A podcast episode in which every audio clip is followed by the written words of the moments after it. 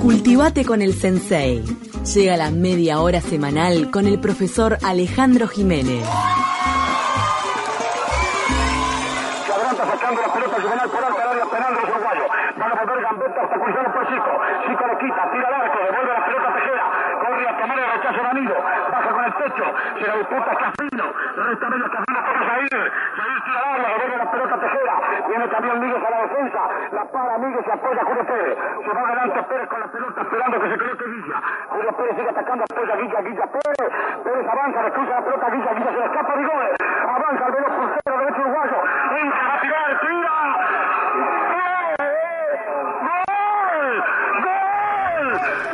Y con este relato le damos la bienvenida al sensei Alejandro Jiménez, que hoy va a estar hablando de un libro muy importante que tiene como protagonista a Solé, Carlos Solé. Carlos Solé, buenas, buenos días para Buenos ustedes. días. Eh, sí, por supuesto salió el viernes pasado con el diario El País, Tupamaro, Fútbol y Radio, Detrás del Mito, Atilio Garrido, autor, Ana María Solé, hija del relator, y Sergio Gorsi. Escuchábamos, por supuesto, ¿quién no ha escuchado este relato emocionante de Solé? No fue el único relator que fue a Maracaná, estaba también Dulio Feo y Cheto Periciari. Pero Este trascendió. esta- este fue el que trascendió porque Solé fue, Claro. para muchos, el más grande. En el 2005, en el Día del Patrimonio, se celebró, eh, el tema fue, fue el primer Día del Patrimonio del gobierno del Frente Amplio, el relato deportivo en el Uruguay, paisaje, memoria del paisaje sonoro de un país. Yo les preguntaría a ustedes, capaz que no si son futboleras lo van a sentir así, y a la audiencia, un domingo de tarde sin relato de fútbol no es un domingo de tarde. En ningún lugar del Falta, país. falta el folclore. En del ningún fútbol. lugar. Comparto contigo. ¿No? Ahora un rato vamos a, a escuchar el testimonio de alguien que es uno de los que ha impuesto ahora Ah, sí. en la modernidad eso, evidentemente. En la década del 20 vamos a ver que este, nace la radiodifusión. El año que viene se va, a, cum- se va a cumplir 100 años. Y al mismo tiempo se cruza otro fenómeno que es la consolidación del fútbol como una pauta identitaria, ¿no? como es hasta ahora. Y con lo que fue la generación del 23, Nasasi, Sea, Andrade, eh, que culmina con la Copa del Mundo. Ya en la Copa del Mundo hay, un- hay relatores que son muy conocidos, como este, Emilio Elena, eh, como Ignacio Domínguez Riera, que fue eh, el antecesor de Solé en el Sodre, ¿no? y Carlos Solé, que había nacido en 1916, hijo adoptivo de Carlos Gabriel y de Mariana Espínola, emparentado con el, incluso con el escritor Francisco Paco Espínola. ¿no? Ah, mira. Sí, y vamos a ver que eh, eh, mm, Solé debuta como relator en el Sodre en octubre de 1937 y luego, por supuesto, que va a tener una gran trayectoria que va a consolidar fundamentalmente en Radio Salandí. Eh, el relato Maracaná, los títulos de Peñarol Nacional, hay evidentemente una gran cantidad de, memoria sonora para los hinchas celestes y de, y de Peñarol y Nacional, este fin de semana... Bueno, bueno, bueno, bueno, bueno, Bastante bueno. ¿Vos qué sos tú? ¿Qué, ¿De qué sos? Yo soy hincha de Nacional. Ah, Nacional. Así que evitemos Ah. el tema. Gracias. Yo soy de Huracán Buceo, ya lo he dicho acá al aire, y por Ah. supuesto que eh, la alegría de que los equipos la- mal llamados chicos eh, les haya ido bien. Incluso con un título para Liverpool y que saludamos a, a- a los, a los negriazules. Pero en mayo del año 69, 1969, un joven de 18 años conocía a Solé, Ya. ¿no? Este, ese joven, ¿no? Dijo alguna vez, ¿no? Nací imitándolo. Mira. Nunca voy a llegar a lo que fue él, dijo, ¿no? Y lo vamos a escuchar porque es un compañero de trabajo y es el mariscal Alberto Quesma. De la casa. Hablar de don Carlos Solé es hablar del comunicador y relator de fútbol más importante que ha dado América ¿eh? en toda la historia. Porque Solé fabricó de su intelecto y de, de su calidad humana una forma de narrar, de transmitir en una época en donde no había televisión, en donde todo el mundo que quería saber qué pasó en un partido tenía que escuchar la radio. Y a través de la radio Solé era como aquello que cuando había una discusión de un offside decía fue offside, no fue offside, decía la gente y, uno decía sí, fue offside, y si vos fuiste al partido no, Se- lo dijo Solé. Y lo dijo Solé era como mirar la televisión hoy día y decir fue penal o no fue penal. Este, pero además se caracterizó por dar un panorama este, absolutamente completo de lo que era un, estadio con su afluencia de público, con todo lo que estaba pasando alrededor, de alguna manera marcando y haciendo que la gente estuviera como, como viendo el partido. Pero a eso le agregó la emoción, le agregó este, su, su calidad dialéctica, este, su perfección en cuanto al análisis y su severidad en cuanto a su opinión. Este fue un hombre completo, yo creo que no ha habido relator en la historia de América, ya no estoy hablando del Uruguay, de América que lo haya igualado. Es el número uno de ayer, de hoy y de siempre, porque él inventó este, la forma de transmitir fútbol. Este, a partir de él, los relatores de fútbol le dieron emoción a los partidos. A partir de él, los relatores de fútbol conformaron una forma de comunicar por radio como para que la gente lo estuviera como viendo por televisión, que después se hizo normal en, en el público aficionado al fútbol. Pero este, eh, y además tuvo la fortuna de ser eh, un relator presente en un campeonato del mundo ganado por Uruguay y transmitió grandes eventos ganados por los equipos uruguayos. O sea que fue completo. No hay mejor elogio que decir que fue el mejor, que fue inigualable y que aquellos que somos relatores de fútbol hoy, yo creo que no le llegamos ni a atar a los zapatos de don Carlos Solé, que marcó una historia muy importante en la narración, en el periodismo, en la opinión y en el fútbol de América y de todo, eh, de, de todo este país también, ni que hablar. Bueno, impresionante la palabra de Alberto Kessman, que creo que hoy ocupa un lugar de privilegio dentro de lo que es el relato deportivo en nuestro país. Yo creo que, digo, esto es en mi humilde opinión, es el uno como relator, eh, Alberto Kessman, y que diga estas palabras de Solé indica que ha sido un gran referente, ¿no? Los este, que escuchamos y vemos fútbol hace años decimos que eh, un poco eh, estos relatores, ¿no? Eh, caso de Solís, caso Alberto Kessman, eh, impusieron un poco aquello de, de apagar el audio de la televisión Claro. ¿no? y poner la radio, ¿no? O sea, eh, hacer ese, du- es- esa- ese duplex, ¿no? De, de, esos dos medios al mismo tiempo, ¿no? Porque el relato de, de- radio evidentemente genera una emoción que no genera el de televisión. Eh, eh, es, claro que es así, que mm, sobre todo porque el relator de radio tiene que hacer imaginar a la audiencia, ¿no? Al que está manejando un taxi, el que está, por ejemplo, ¿no? que se, eh, eh, en una oficina o el que está, evidentemente, en el campo, con, en las tareas Claro. agrícolas. O mucha ¿no? gente, o mucha Sí. gente, Ale, en el estadio Sí. mismo. Hay gente, mi abuelo, por Claro, ejemplo, cuando iba a ver a Nacional, Sí, sí. o mi papá también, siempre mirando el partido en el parque, pero con la radio puesta. Y, Sí. y te pasa, evidentemente, que como si no tenés radio, estás como perdido porque no sabes, por ejemplo, los Exacto. nombres de los jugadores. Pero ahora vamos a escuchar el, el testimonio de un autor del libro que es Sergio Gorsi, Ah, conocido, periodista, que eh, mm, él no conoció, lo va a comentar a, a Solé, pero que también, por supuesto, lo marcó de tal manera que participa junto con Atilio Garrido y Ana María Solé de este libro. Lo escuchamos. El tema de este libro sobre la vida y obra de don Carlos Soler realmente es apasionante. Y yo no llegué a conocerlo personalmente, pero sí tuve el privilegio como hincha de fútbol, yo tenía 17 años, de haber ido, por ejemplo, al último fin de semana de don Carlos Solé. Él fallece un sábado de noche y el sábado por la tarde transmitió un partido entre Nacional y Huracán Buceo y el último gol que él relató lo hizo mi amigo Heber Revetria para el Club Nacional de Fútbol. Al día siguiente, del Día la Madre, estadio repleto, jugaban eh, Peñarol y Liverpool, porque Liverpool iba primero y Peñarol segundo, y se llenó el estadio.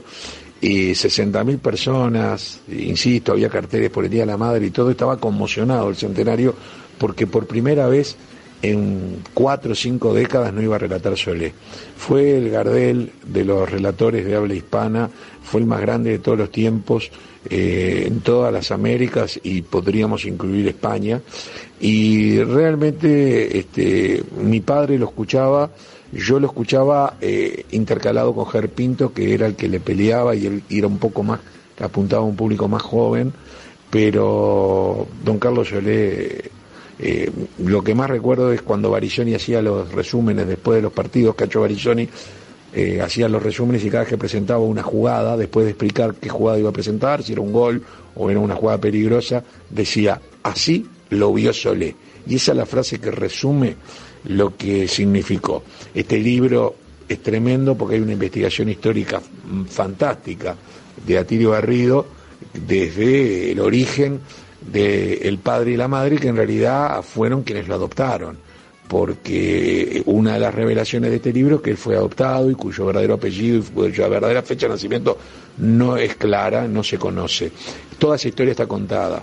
Eh, y después revelaciones impactantes e inéditas de la hija, Ana María Solé, que eh, cuenta cosas familiares muy importantes y también eh, un estudio muy pormenorizado de todos los hechos históricos que rodearon al hijo de Carlos Solé, que era integrante del movimiento Tupamaros, un movimiento que un día copó Radio Sarandí para lanzar una proclama en el intervalo de un partido final de Copa Libertadores de América Internacional Estudiantes de La Plata. Imagínense lo que eso significaba en aquella época donde no se televisaba y todo el mundo escuchaba la radio y escuchaba a Solé. Bueno, su hija integró las Juventudes Comunistas, tampoco, este, también tiene sus connotaciones. Bueno, toda una todas las rarezas de una vida muy, muy intensa de don Carlos Solé, cuyo corazón, dicen algunos, no resistió el saber que tenía su hijo preso. Ahí teníamos a Gorce haciendo referencia a lo que, bueno, después hizo público, que era este, la participación tupamara de uno de sus hijos. Sí, y estamos, del fútbol, y estamos escuchando por allí, o estamos recibiendo, mejor dicho, no lo estamos escuchando todavía, a Atilio Garrido. ¿Cómo te va, Atilio? Buenos días. ¿Qué tal, Alejandro? Buenos días, audiencia de Taquito, aquí estamos a la orden. Eh, Atilio, em, recuerdo que estuviste por acá hace como un año hablando de otro tema que no tiene nada que ver, que es, ¿te acuerdas que hablamos de la familia de la calle? Que mm. tú este, has estado y tu papá, Máximo Garrido, muy vinculado. Y me acuerdo que aprovechaste para tener una conversación con Alberto, me dijiste me quedo porque voy a hablar con Alberto Quema, bueno. Eh, vos sos periodista, todos te conocen, presidente de la Asociación de Historiadores e Investigadores de Fútbol de Uruguay, de la cual me honro ser parte, que tú presidís. Y un poco la pregunta es la idea del libro, ¿cómo surge? Porque no existía este, este tributo o este homenaje a, a, Carlos Oré. Bueno, y nosotros el gran placer de tener, de contar contigo en la asociación, con tu distinguida presencia. Muchas gracias. Mira, la génesis de este libro es que yo no lo quería hacer cuando me llama la hija Ana María Solé hace como 3, 4 años, yo no lo quería hacer. Después Gorsi interviene y participa y bueno, y nos junta y nos vuelve a hablar.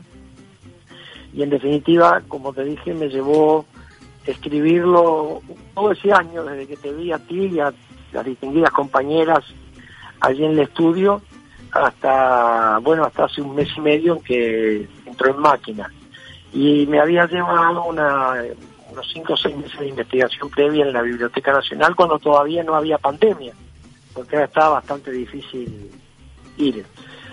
Y bueno, y salió un libro que pienso que quedó eh, bastante bien y que queda como un documento, en definitiva, a través de lo que hemos ido analizando en toda esta etapa de promoción, en un documento novedoso de un enfoque, si se quiere, de la, de la vida de una familia, como muchas hubo en el Uruguay de todas las clases sociales, esta es la clase eh, social alta, que había llegado a ser una clase media alta, como la de Don Carlos, su esposa Blanca Rocha y su, su casal, como se decía en aquel tiempo, las chicas que están en el, estudio y que son jóvenes no, no saben esto. Antes, antes un, un, matrimonio se declaraba satisfecho y feliz y tenía un casal era eso, tener un hijo varón y una hija mujer. Bueno, don Carlos y Blanca lo tuvieron y el sueño de su padre indudablemente era que, el chico pudiera continuar su carrera, además de realizar sus estudios universitarios. Estaba en la, en la facultad ya, la facultad de Derecho, cuando se novia y se cambia para la para el profesorado en el Instituto Artigas, en el IPA, ahí en la calle eh, muy cerca del Palacio Legislativo, en la avenida Agraciada, Agraciada, bueno, en mi tiempo era Agraciada. Exactamente. y, y entonces el, relato del libro refleja en una gran parte una situación poco conocida, que es, es el de esas familias afectadas por un hijo tupamaro y una hija vinculada a la Unión de Juventudes Comunistas a partir del nacimiento del Frente Amplio y toda la campaña que se hizo en Montevideo, muy bien desarrollada, con elementos culturales que participaron día y noche, y eso generó la afiliación de, Ana María al, Partido comunista el área juvenil. Cuando le llevan, cuenta contado en el libro por ella misma, cuando le llevan el carné a Solé de afiliación de la hija en la calle Cuarón, lo saca carpiendo al, al muchacho joven que fue, bueno, no quería saber de nada. Lo cierto es que, eh, aclaro, que ninguno de los que estábamos en el equipo eh, tuvimos este, ni el más mínimo indicio de que Carlitos estuviera en la organización, Tupamara pero no estaba ingresado a la organización cuando se produce el copamiento. O sea, muchos dijeron después que él lo entregó. No, él no estaba en ese momento, que fue en mayo de 1969, incorporado a la organización. Tenía, sí, algunas ideas que esbozábamos porque éramos, tenemos la misma edad. Y bueno, yo nunca soñé ser relator, quería ser comentarista, él era el relator del futuro, estaba la dupla hecha relatamos y comentamos varios partidos juntos en toda esa etapa. Él comenzó en el año 67, yo lo comencé en el 68, cuando la Silveira se va con todo el equipo. Y bueno, la sorpresa fue cuando en mayo del 72 yo iba para, para el estadio porque se jugaba un partido inolvidable. Era Nacional Fluminense, un amistoso, pero era amistoso que era la despedida de Artime que se iba al Fluminense de Río.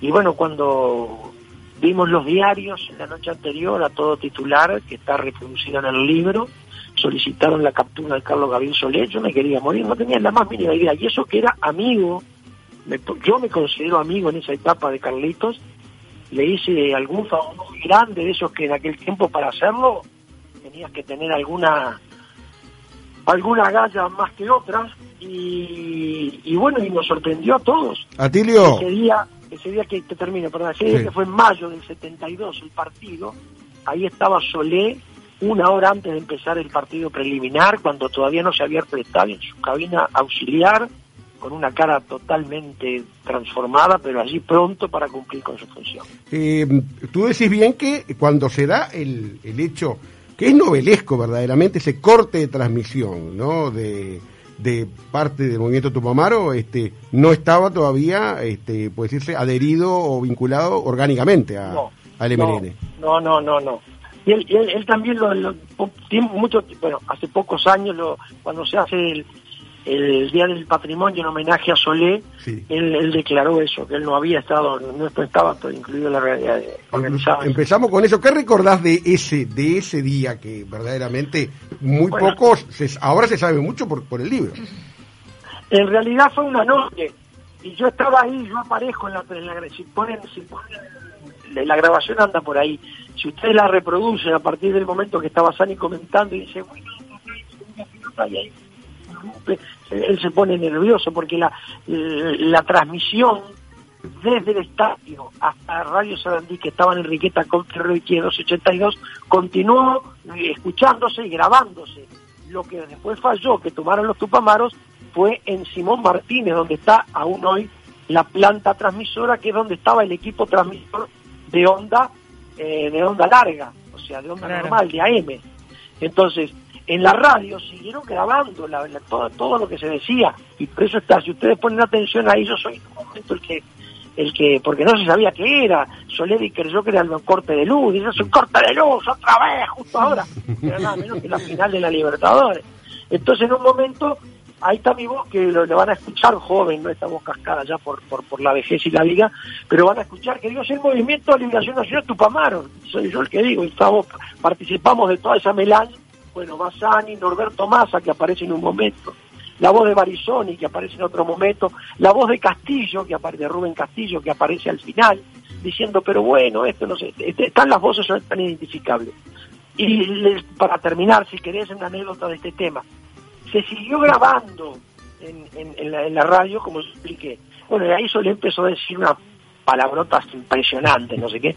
En ese momento, de, unos seis meses antes, Rubén Castillo había puesto de moda el Radio Sanandí que la rejuveneció con los DJ que empezaba, mm. eh, Reinal, este, Elías Turubich con Mitlemanía, este, bueno, y dos chicos más que ahora no me acuerdo.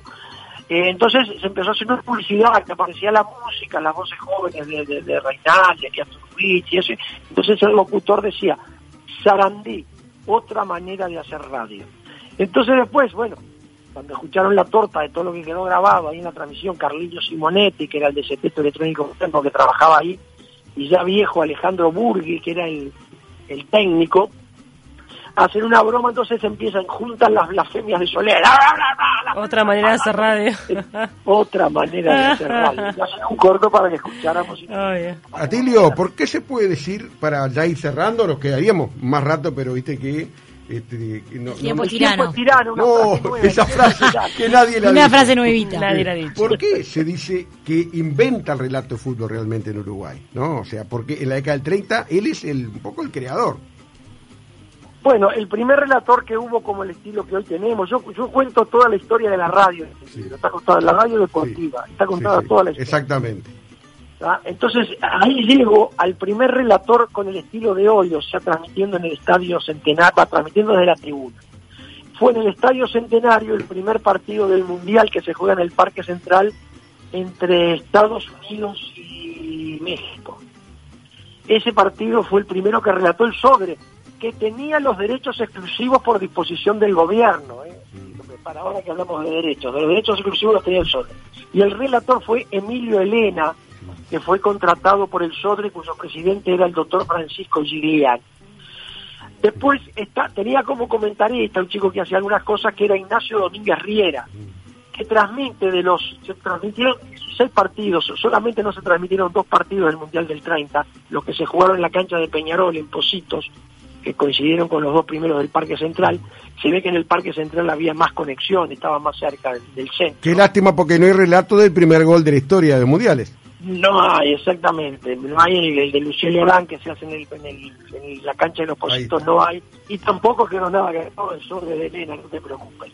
Entonces después cuando termina el Mundial, Elena sigue un tiempito en el, en el, en el Sodre, pero después le deja el lugar a Ignacio Domínguez Riera, que yo lo conocí porque venía a venir a ver a Solé, era un caballero, sabía mucho de cultura, después fue un gran cineasta en, en Chile, en Estados Unidos, hizo su vida.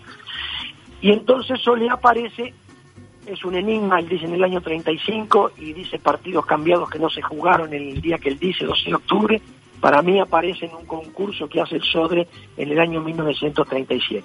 Y lo que inventa es un relato que tenía una puesta en escena, o sea, eh, le agregó cosas evidentemente intransferibles, dotado de una voz espectacular y de una rica cultura, que era la que yo rescato de la escuela pública y del liceo público de aquel tiempo, ¿no? Aquel tiempo que cuando yo digo, los chicos íbamos a la escuela y le llevamos una florcita a la maestra porque era la novia eterna que nunca íbamos a tener. Ahora, ahora los padres van y le pegan a la maestra. Bueno, no te robo más tiempo. No, por favor. Eh, el libro fue un impacto, creo que se agotó. Atilio, no me digas que nos roba que nos robás tiempo porque precisamente ganamos tiempo contigo. Este, El programa, el programa tiene que seguir con otras cosas también más divertidas. Tupamaros, fútbol y radio detrás del mito, Atilio Garrido, Ana María Solé, Sergio Gorsi, muchas gracias. Eh, Atilio, nos estamos cruzando en las actividades de la, de la Asociación de Historiadores y, e Investigadores de Fútbol en Uruguay y por supuesto que este, el libro está en venta en librerías también, por supuesto. No, el libro está solo en los kioscos y, y hay un número de teléfono que yo no lo tengo ahora, pero eh, en, en los kioscos salió ayer. En su el kiosco país. de confianza. Sí, viste, en los supermercados, en los kioscos, en Ahí todos lados donde se venden los, los- los- los libros y los diarios. Muchas gracias, Atilio. Un abrazo. Gracias. Gracias a ustedes, chao. Ale, nos quedamos ya casi sin tiempo. La verdad, buenísimo, recomendado el libro, entonces Ahí para está. todos. Yo voy únicamente para, para cerrar una frase que este en donde hay un- una cita de, de- de un, de un historiador que este que es Pierre Rigui, que Mm. en el libro mismo, un investigador uruguayo francés, que dice acerca hablando que era entonces Homero, lo compara con Homero, con imágenes más verídicas que lo que había captado el hincha con los ojos. No habría el entendimiento del gol como no sabría, perdón, al entendimiento del gol como hecho histórico y obra artística. Así el relato se ponía a la altura del suceso de la cancha y el suceso de la cancha adquiría una nueva realidad, su dimensión eterna. Impresionante. Eternizó El fútbol, evidentemente, en el relato Soler. El libro entonces de Carlos Solé está disponible, como ya dijo este Garrido, en supermercados, kioscos, demás. Y se puede llamar al 2941-41, el Club del País, y en ese teléfono pueden conseguir este libro. Perfecto, nos Bueno, despedimos, gracias Ale. Vamos a hablar de mujeres en la próxima porque se termina el mes de la mujer y no hablé todo. Me, Me gusta. encanta.